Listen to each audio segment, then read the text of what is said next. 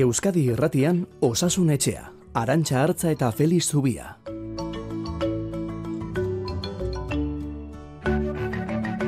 Kaixo, egun onda izuela denoi, zer modu zaudete. Goiz giro ederrarekin esnatu zaigu igandea, eta giro horretan zabalduko dugu maiatzeko azken osasun etxea, eta berri on batekin gainera. Feliz Zubia, kaixo, egun on. Egun on. Zuere ongi ez da? Bai, bai, bai, bai. Beste animo batekin, eh? Esnatzen da bat eta ieikitzen da eta ekiten dio egunari eguraldi hau denean fresko-fresko goizetik eta itxura ederra dauka.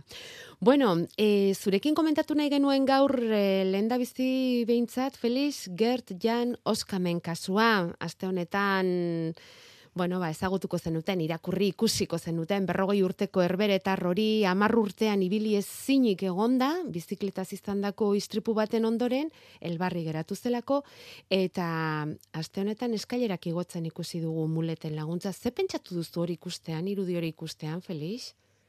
Bueno, ba, lehenik eta behin oso ikusgarria dela, bueno, posa beraren gatik batez ere, mm. ez? Sekulakoa ba, izan behar du, eh? Ba, izugarri izan behar du horrek, ez? Zehen beste urtetan ibili ezinik egon eta berriz ere ibiltzen azteak ba ederra izan behar du, ez?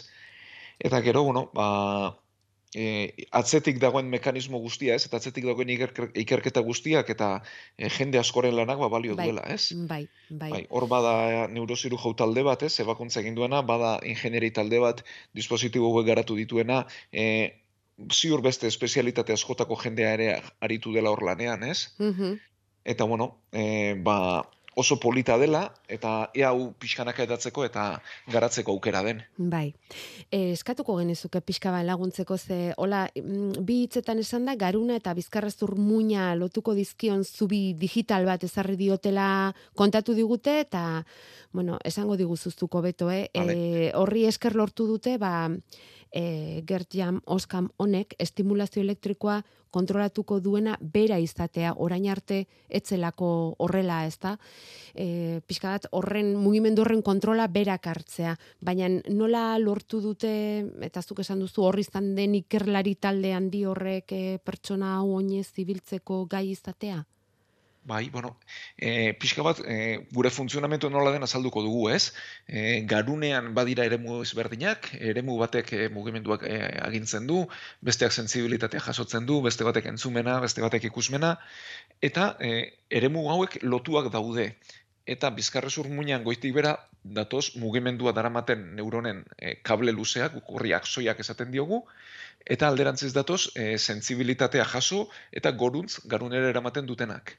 -hmm. Orduan, e, bizkarrezur muina eteten denean, konexio hauek eten egiten dira. Eta, bueno, bizkarrezur muinan, iru ere edo bere izten ditugu, aurreko aldea mugikortasuna dago, atzean sensibilitatea dago, eta alboetan daude reflexuak edo sistema autonomikoa litzatekeena. Eta hauek adibidez, e, egiten dutena da, hauek mozten direnean, ba, mugikortasuna galtzea zaparte adibidez, e, pixa ezin duten normal egin, edo e, ba, kaka egiteko edo libratzeko reflexuak ere galdu egiten dira, eta beste reflexu asko ere bai. Mm Ordu, bueno, egin dutena dauek e, mugimenduaren e, zatia konpondu edo nola baitzateko e, eten den zati horri zubilana egin. Bai. Da, garunean mugimendu eragingo lukeen eremuan zentzore batzu jaso, bai.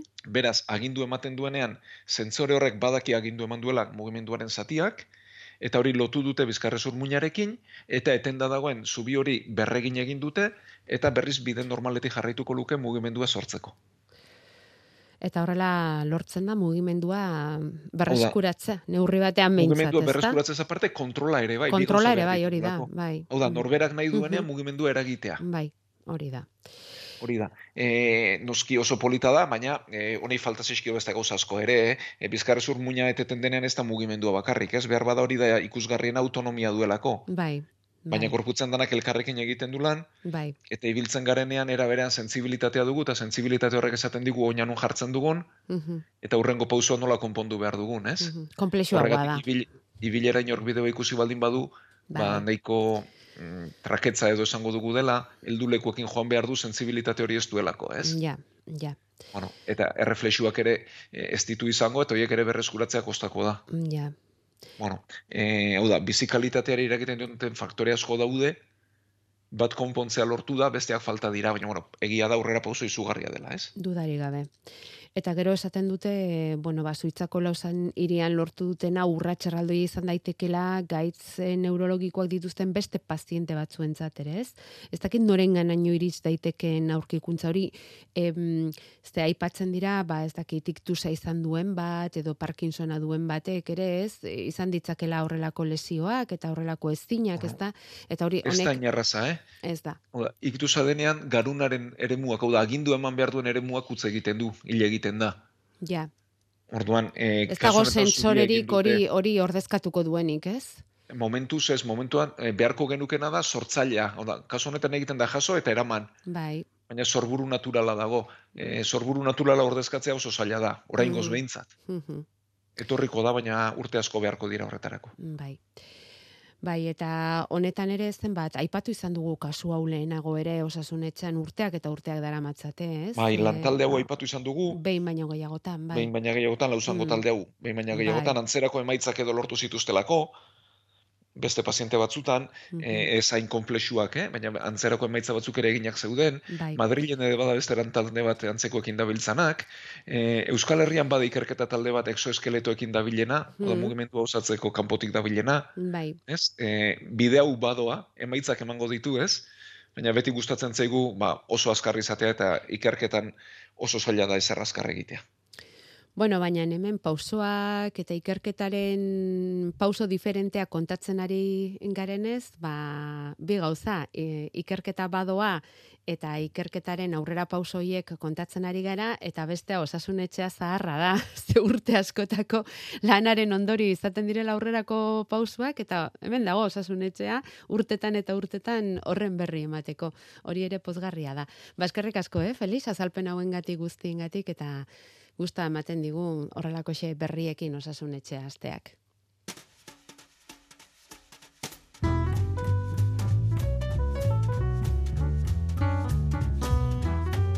Gure WhatsAppa 6 sortzi sortzi 666 000.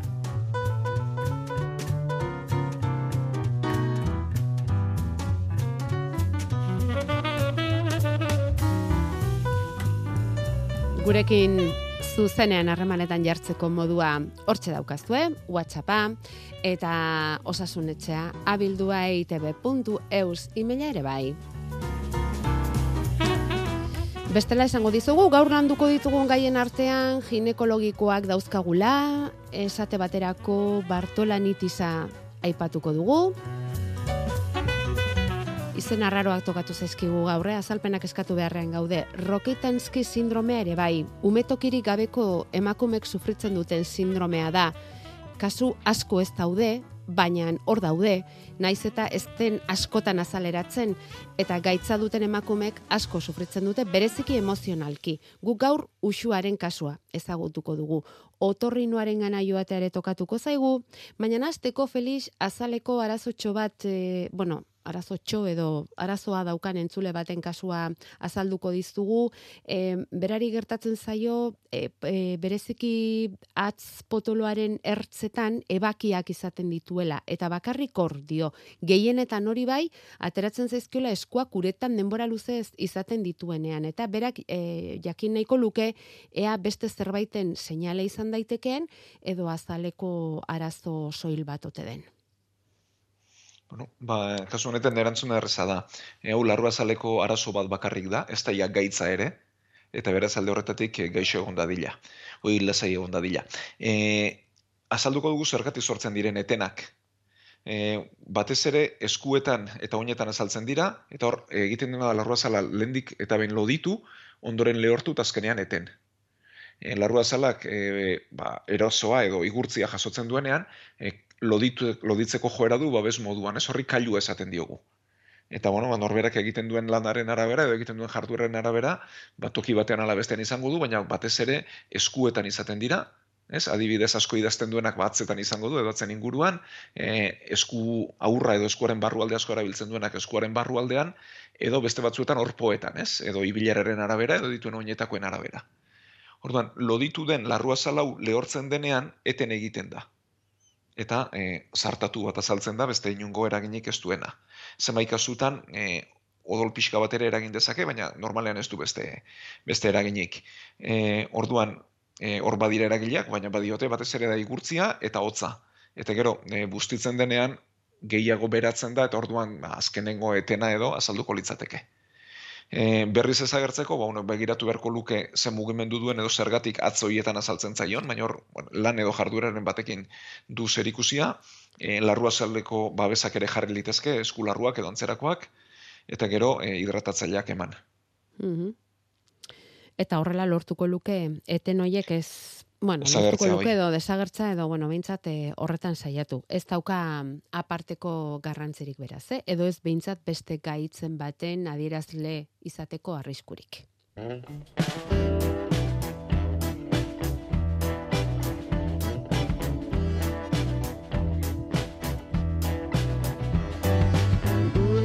Gure e-maila osasunetxea abildua eitb.eus.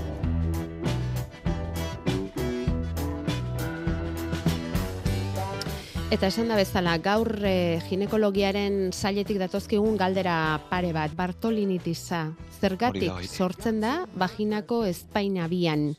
Hori, galdetu zinguratu zaigu osasun etxera entzule bat, eta ez daukagu inolako beste daturik. Bueno, ba, zure galdera arraza dau ere. E, Bartolindoren guruinak bi guruin dira, vaginaren kanpoaldean daudenak, azpialdean, e, justu zarreran, e, espain txikien ondoan. Mhm. Eta egiten dutena da, lubrikatzailea likidoa sortu, ba, seksu harremanak errezagoak izan litezken. Bai. Eta urraturik izan ez da den, seksu harremanetan. Orduan, e, irteera zulo badute, eta zulo isten denean, edukia bertan pilatzen da, guruina unditu egiten da, eta zenbait kasutan infektatu ere egin liteke. Oda, orduan, ikusiko duguna da, vaginaren azpialdean, konkortxo bat, bi ere izan litezke, biak infektatzen badira, gorritua, unditua eta minbera dena. E, zergatik agertzen den, bueno, ba, pertsonaren anatomiak ere erraztu lezakeu da, e, Espainien formak gehiago estaltzen badu, gutxiago estaltzen badu, errazago agertzen da, eta gero barruko erropak e, kuleroek e, istutzen badute oso istua baldin baditugu, errazago azalduko da. Eta gero barruko erroparen e, izaera sintetikoak ere, batzuetan ez dio ustan ondo izerditzen edo ateratzen kanpora likidorri, Mhm. eta horrek ere erraztu lezake. E, orduan, ikusten baldin bada, alin, harina baldin bada, e, garbitasun eta krema bidez tratatzen da, eta kasu txartxarrenetan asko hunditzen bada eta infekzioa garatzen baldin bada, antibiotikoak eman litezke eta kanpotik ebakuntza txiki batez ustu ere egin litezke. Konforme. Adinak ere izan dezake, eraginik honetan? Ez bereziki. Ez bereziki. Vale. Ez, ez, ez bereziki. Mhm. Bale, ba, orduan antura da, eta gero hortik eh, sortu litezken eh, komplikazioak, ezta? Ez daukagu besterik. Ez, eta batez ere, arazo mekaniko bati lotua dago, ez? Hau da, zuloa isten denean, pilatu egiten da barruko likidua, eta hortik Bai. garatzen da. Mhm. Orduan, berriz agertu ez dadin, ba, bueno, ba, berat dira pertsonak erraztasun gehiago dutenak beste batzuk gutxiago, baina batez ere barruko erropa lasaiago erabiltzea, kotoizko erabiltzea e, gomendatuko genioke, eta garbitasunean barreta pixka bat gehiago jartzea. So high class, babe, stepping all over me. With your high tone and your blue line. Uxuak ere idatzi digu aste honetan eskatuz Rokitanski sindromeaz hitz egiteko. Hogeita lau urte direla, berari sindrome hori diagnostikatu ziotela, naiz eta orduan ez zioten e, izen hori jarri. Berari esan omen zioten agnesia vaginala zuela edota utero hipoplastikoa. Esplikatuko diguztu gero, Feliz, baina utzi guzu bere kasua azaltzen. Garai hartan dio ginekologoak bakarrik begiratu ninduen, ez zegoen arreta gehiago horrelako zama arintzen lagunduko zuenik, ez zegoen arreta integralik. Gaur egunean ez dakit nola dagoen arreta hori sindromenen inguruan, baina espero dut gauzak hobetu izana. Eta beste emakume batzuei lagungarri izango zaielakoan sindromeari buruz hitz egiteko eskatzen digu, zertan datzan, nola den gaur egungo arreta sindrome honen inguruan, jartzen ote dituzten sindrome hau duten emakumeak harremanetan, elkar laguntza emateko, e, batez ere laguntza psikologikoa zari da bera, eh? Ze dio, niri pertsonalki, naiz eta fisikoki gogorra egin zitzaidan bizi izandakoa, emozionalki hau gainditzea gehiago kosta zait. Hogeita lau urte dira, eta bidean nabil oraindik ere hori gainditzeko. Eta elitzaidake gustatuko beste emakumen bat bakarrik dagoela sentitzea Rokitanski sindromea izateagatik. eta bide batez gustatuko litzaidake hitz hauekin isilean bizi izan duguna bistaratzea, gaiaz hitz egitea lagungarria izango zaidalako bainiri eta beste batzuentzat ere hala izatea espero dudalako. E, nonbait berari egokitu zaio izebarekin orain e, ginekologia sailean ibili beharra eta esaten du Nafarroako ginekologia onkologikoan behintzat lortu duela edo topatu duela alako harreta integral bat, ezta? Profesional diferenteekin eta tartean berak hainbeste e, nabarmentzen duen laguntza psikologikoa emango dioten profesionalak izan direla tartean. Baina, bueno, gogorra egin zaio, hogeita lau urte dira Felix, eta oraindik ere ikusten da sufrimentua dagoela, ez? Beregan, Bai, bueno, azalduko dugu zer den bai, Rokitanskyren hortik sindromea. hasiko gara bailen da bizi, bai. Bueno, hau, e, jaiotzetik datorren gaixotasun bada, ez erentziazkoa. Hau da, e, umeto, e, umekia edo embrioia garatzen denean, gainera lehen astetan e, gertatzen den e, arazo bada, hau da, e, embrioia garatzen denean, ba, badira zelula batzuk ondoren gorputzaren atal ezberdinak sortzen dituztenak. Eta e, justu kasu honetan ez da ondo ematen e, umetokia eta e, uteroa eta vaginaren garapena. Eta hori, Orduan, eh, hori embrioia sortzen ari den lehendabiziko asteetan gertatzen da. lehendabiziko asteetan gertatzen dau da. Ez du arrazoi ezagunik, bost mila emakumetik batek du, eta jatorri ezberdina dutelako obulutegiak ondo garatzen dira, Bai? baina falopioren trompak umetokia eta vagina ez. Orduan, e, emakume honek obulutegiak badituenez, hormonak normal garatzen ditu, bere itxura normala da, askundea normala da, kanpotik ez da ezerrageri, baina e, vaginarik ez dago edo baldin badago oso txikia da, eta umetokirik edo ez dago edo baldin badago oso oso txikia da. Ha, hemen ere larritasun mailak daude, Bai. badira batzuk bat ere gabe, ezer gabe sortzen direnak, Mhm. vagina txiki txiki txiki batekin, eta beste batzuk berriz, vaginaia osatua dute, eta umetoki mm, oso oso txiki, bat dute. bat. Mhm. Orduan, atzematen da hilekorik ez dutelako izaten. Hau da, eta obulutegia kontsultarako izan- arrazoi handiena da, Bai. umetokirik ez izatean, hilekorik ez dutela dute izaten. Mhm. Ez eta hormonak normala diren, eta berriz diot garapen normala izaten duen gainontzeko gorputzak. Bai. Eta e, embrioian gertatzen denez, zenbait kasutan, lotzen dituzte bestelako arazoak ere, e, giltzurrunetakoak, edo ureterretakoak, edo bizkarrezurrekoak ere batzutan izaten dira. Ja. Orduan, e, honek ez du tratamendu berezirik egiten dena da, ezin delako e, kanpotik gauza berririk egin, egia da, lehenguan irakurtzen genuena, umetoki transplante bat egin, eta emakume Bai. bat ordu gelditzea lortu dela. Bai, Bartzelonako kliniken, ez da gure bai, e, ba, usuak bidalitako galdera honen inguruan ikerketa pixka bat egin, eta bai, lortu dute, ez da, aizparen umetokia ezarri omen diote, ez, emakume honi, Hori da. 2008an, eta lortu du aurra izatea. Mm. behar bat etorkizunean horrelako gauzak ere egiteko modurik izango da, baina gaur egunean behintzat, egiten dena da, e, vagina hori zabaldu, ba, sexu harremanak izan ditzan. Mhm. Hori da helburua. Bai, E, noski hau oso prozesu gogorra da. Eta Ja. berak dioen bezala, e, arazo medikoa baino gehiago, da pertsona horri esatea ez, e, garapen arazo bat duela, eta nolabait bere izaerari edo emakumetasunari eragiten dion arazo bat dela. ja. Orduan, egiten dena da, e, dilatatzailea jartzen joan, vagina baldin badago pixkanaka garatu dadin, Oda, e, zabaltzen joan larrua hori, eta ezinezkoa baldin bada, ba, vagina bat sortu, e, beste korputzeko zati batekin injertu bat eginez. Ja. Baina bide horretan badiot oso gogorra dela, ez? E, eta gaur egun e, edozein bat gaixotasun hau tratatzen duten zentroetan badira protokoloak laguntza psikologiko hori aurrera eraman dadin. Beharko lukete behintzat.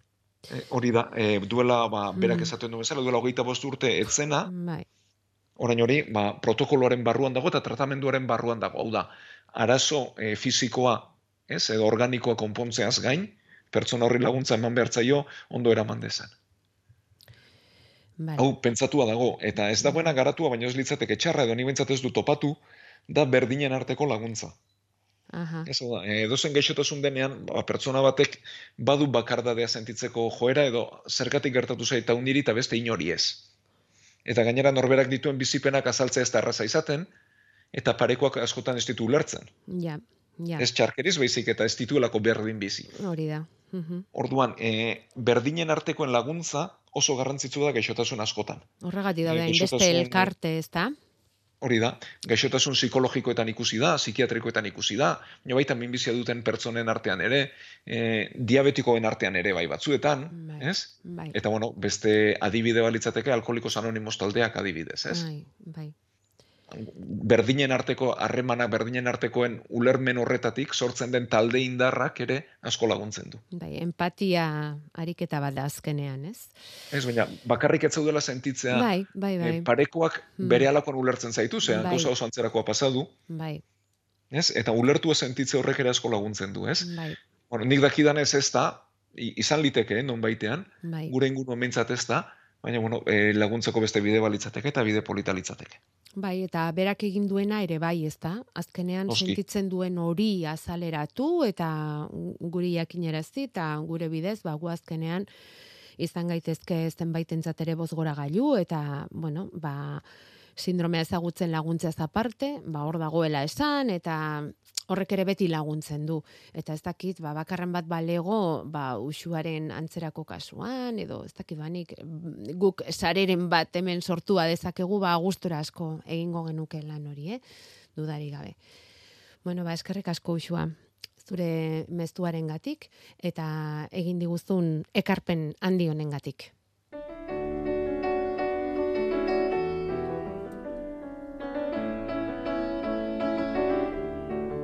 Bueno, eta usuak aipatzen zuen, ez da ze importantea den e, laguntza psikologikoa horrelako mm, sindrome bat, horrelako gaitz bat duztula esaten dizutenean. Eta ze importantea den, Felix, zuek ere ikusiko duzu ez duen eguneroko lanean, esan beharrik ez dago eta Felix Donostia ospitaleko zainketa berezien sailean ari da lanean, zerbitzu buru bertan, egunero ikusiko duzue, ba, ez behar larriak gertatzen direnean, eriotza bezala, ba, eriotza sufritu duen familiari zenbateko mesedea egiten zaion, hitz goxoak esanez, mm, ongi tratatuz eta goxo tratatuz. Eta begira, horri lotuta, e, urretxu zumarragako aranburu mendizabal familiaren karta iritsi zaigu, eta eskatu digute, ba, hemen osasunetxan irakurtzerik balego, eta zuri helarazterik ba, helarazteko. Entzuleak direlako, bereziki alargun geratu dena, eta, mm, bueno, ba, irakurri egingo dugu, e, eta beraien kasua azaltzen nahi dute, eta azaldu egingo dugu maiatzaren bostean izan zen, ostirala, diote gure aitak ez beharra izan zuen, urretzu zumarragako bidegorrian, bere ohiko paseoa egiten ari zela. Eta idatze honen bitartez, eskerrak eman nahi dizkigu lendabiziko momentutik aita hartatu eta larrialdietara deitu zuten pertsonei, alaber nabarmendu nahi dugu zumarragako udaltzainek zein bertaratu ziren bi ambulantzietako profesionalek aitari eta guri eskainitako arreta. Eta bukatzeko, bereziki eskertu nahi dugu Donostia Ospitaleko larrialdi zerbitzuetan jaso genuen arreta eta begirunea. Jakinerazi ziguten gure aita jasandako ezbeharraren ondorioz betirako agurtu beharko genuela. Baina utzi ziguten une latzori etxeko guztiok elkarrekin goxo eta lasai egiten, horretarako behar genuen denbora hartuta. Gora ipatu nahi dugu profesional guztien hitzak, begiradak, empatia eta sentiberatasuna. Bapateko eta ezusteko eriotza baten aurrean topatu ginen etxekoak, baina osasun arloko langile guztiek gurekiko agertu zuten jarrera lagungarri izango zaigu orain hasten dugun dolu prozesuan. Eskerrik asko bihotz bihotzez. Honen bestez eskaera egin nahi dugu, eskaera egin nahi diegu gure agintariei osasun arloko profesionalen lana merezi duen bezala aitortu eta zaindu dezaten. Esan da bezala, e, karta hau bidali digute Aranburu Mendizabal familiak urretxu zumarragatik. Ez dakit zer esateko badaukazun, Felix. Bueno, ba, eskerrik asko, ez egia dorlako gauzek unkitu egiten dutela, ez? Eta unkitu egiten gaituztela, e, ba, hain trantze gogorrean dagoen familiak, ba, bere denbora eta lan hartu duelako gutun hau idatzi eta helarazteko denoi, ez? E, saiatzen gara beti gauzak e, ondo egiten, eta ondo egite ez da pazientea zaintzea bakarrik, e, batzuetan kasu honetan bezala ezinezko izaten delako bizitzari ba, azken bultzada bat eman eta aurrera egiteko modu ematea, eta eriotza etortzen da, ez? Eta saiatzen gara horretaz aparte, e, ingurukoak zaintzen, goxatzen, eta bide horretan, ba, kalterik ez egiten eta aldela bentsa gainera hon egiten, ez? Beti ez da lortzen, eta eskertzen diogu, horrelako hitzak ere guretza lagungarri direlako eta bidean ba, aurrera egiten laguntzen digutelako. Euskadi Irratian Osasun Etxea. Bueno, gelditzen zaizu bat ere indarrik amaiaren kasuari begiratu bat emateko, Felix? Bai, noski. Bai, renitis kronikoa dauka berak, eta horren ondorioz, e, bueno, ba, urte mordo batean noduluak ere izan zituen estarri eta sudurrean, orain probak egin dizkiote, eta, bueno, nodulurik ez daukatela esan diote, baina litekena dela matraileztur batean sinusitisa mm, kronifikatuta izatea, eta ezurrean bertan onjoak edukitzea. Eta gauzak horrela esan diote ebaketa egitea duela onena, e, berak urtean zer zenbaitetan buruko min handiak izaten omen ditu, eta sinusitis infekzioak ere bai, Orduan zalantzak dauzka, mm, ez operatzea erabakiko balu horrek ze ondori izango lituzken, eta batez ere rekuperazio erresa haute denala ez. Bueno, ba, pixka bat azalduko dugu prozesu guztia.